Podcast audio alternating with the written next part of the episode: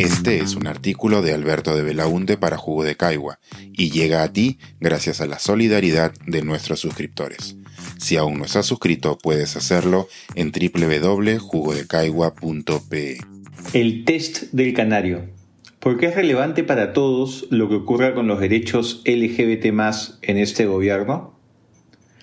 A inicios del siglo XX era usual que en las minas criaran a un canario enjaulado.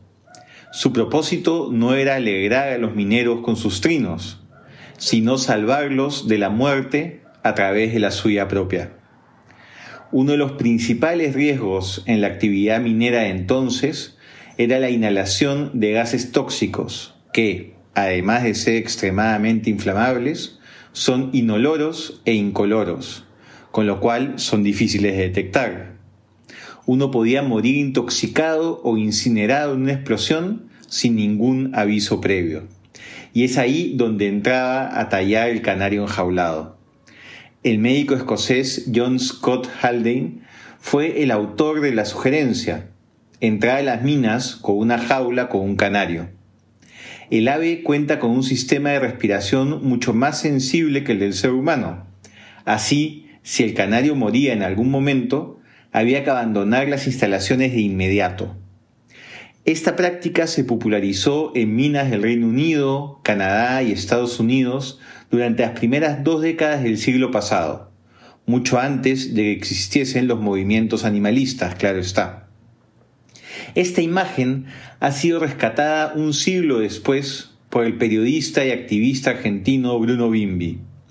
Él señala que la situación de los derechos LGBT en un país son como el test del canario, ya no para evaluar la salubridad de una mina, sino para medir el estado de la democracia. Si la agenda de derechos LGBT corre peligro de muerte, es una señal de que todos los derechos y el sistema político que los garantiza también lo correrán en un futuro próximo. Un ejemplo que recoge Bruno es el de nuestro vecino Brasil. Jair Bolsonaro se hizo conocido como político por su fuerte discurso homofóbico, declarando barbaridades sobre la comunidad con total desparpajo. Casi toda su agenda política giraba en torno a ello, por lo que llegó a ser conocido como el diputado anti-gay. Bruno conoce bien este caso, porque él era asesor del único diputado abiertamente gay de Brasil, enemigo a muerte de Bolsonaro Abrosita. Mientras Bolsonaro era un problema de los gays, fue un problema muy serio y lo enfrentamos por más de 10 años, no le importaba un carajo a nadie, ni siquiera a la izquierda. Nos decían que exagerábamos. El canario brasileño murió asfixiado hace años. Ahora son cientos de miles asfixiados en la UCI, mientras el psicópata boicotea la campaña de vacunación y dice que usar una máscara es de maricones pero ya es tarde. Cierro cita. El gobierno de Bolsonaro tiene un claro tinte autoritario, donde la libertad de información, el balance de poderes e incluso la vida de sus opositores está en permanente amenaza. Bruno recuerda también el discurso homofóbico de Nicolás Maduro en Venezuela, Rafael Correa en Ecuador, Vox en España, lo que viene ocurriendo en Hungría y Polonia, y lo que ya es moneda común en regímenes autoritarios consolidados como Irán, Arabia Saudita, Turquía y Rusia. En todos esos casos, la homofobia está presente en el discurso, señalando que la comunidad LGBT amenaza a la familia y a los valores sociales.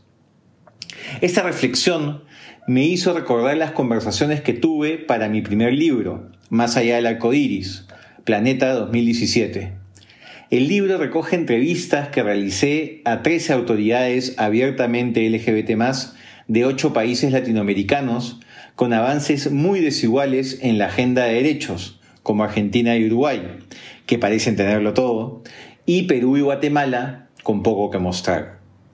Una de las conclusiones que saqué de esas conversaciones es que los países que más habían avanzado en el reconocimiento y respeto de derechos de la comunidad eran los que tenían una democracia más consolidada, ya sea porque su sistema político funcionaba y permitía canalizar las demandas sociales de grupos excluidos a través de leyes del Congreso, o porque la institucionalidad les permitía que sea el sistema de justicia el que tutele estos derechos a través de sentencias que marcaban precedentes.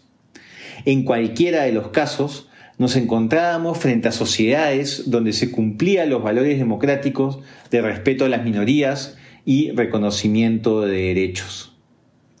En el Perú, nuestra democracia se encuentra en proceso de consolidación y entre los indicadores menos favorables se encuentran justamente su sistema de partidos políticos y la fortaleza de sus instituciones. Por eso, no es casualidad que tengamos tan pocos avances en la agenda de derechos LGBT en comparación con los países vecinos. Y por ello también resulta tan relevante tener presente el test del canario que nos propone Bruno Bimbi. Nuestro canario ha empezado a revolotear preocupado dentro de su jaula por las señales que empiezan a aparecer. La más alarmante es el nombramiento de Guido Bellido como presidente del Consejo de Ministros, el segundo puesto más importante dentro del Poder Ejecutivo. Pocos minutos después de su sorpresiva designación, las redes sociales fueron inundadas por publicaciones antiguas de Bellido en redes donde muestra una clara homofobia.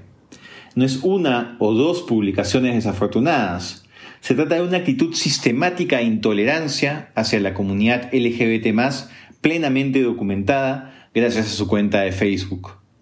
Luego ha intentado desligarse de ello con un pronunciamiento público como Premier, pero resulta evidente que esto se produce por presión política y no por un cambio en su forma de pensar. Y no es la única persona del gobierno de Perú Libre con antecedentes de este tipo. Hay señales previas para preocuparnos. El propio presidente Pedro Castillo tuvo declaraciones transfóbicas durante su campaña, de las cuales nunca se retractó. Y la vicepresidenta Dina Boluarte tiene como antecedente una denuncia por discriminación contra una mujer trans cuando era funcionaria del registro civil. Es cierto que tanto el canciller como el ministro de Economía han dado mensajes claros e inequívocos a favor de la igualdad de derechos de la comunidad LGBT también es cierto que la ministra de la Mujer es una persona con un claro compromiso en este tema. Pero igual, creo que debe ser motivo de gran preocupación que las tres personas con mayor poder en el Ejecutivo, presidente, vicepresidenta y premier, tengan estos antecedentes. Y la tragedia está en que en las principales fuerzas opositoras en el Parlamento hay narrativas muy parecidas. ¿Superará la democracia peruana el test del canario? Las señales para la alarma existen y deben de generar la reacción de todos los demócratas, y no solo de la comunidad LGBT y sus usuales aliados.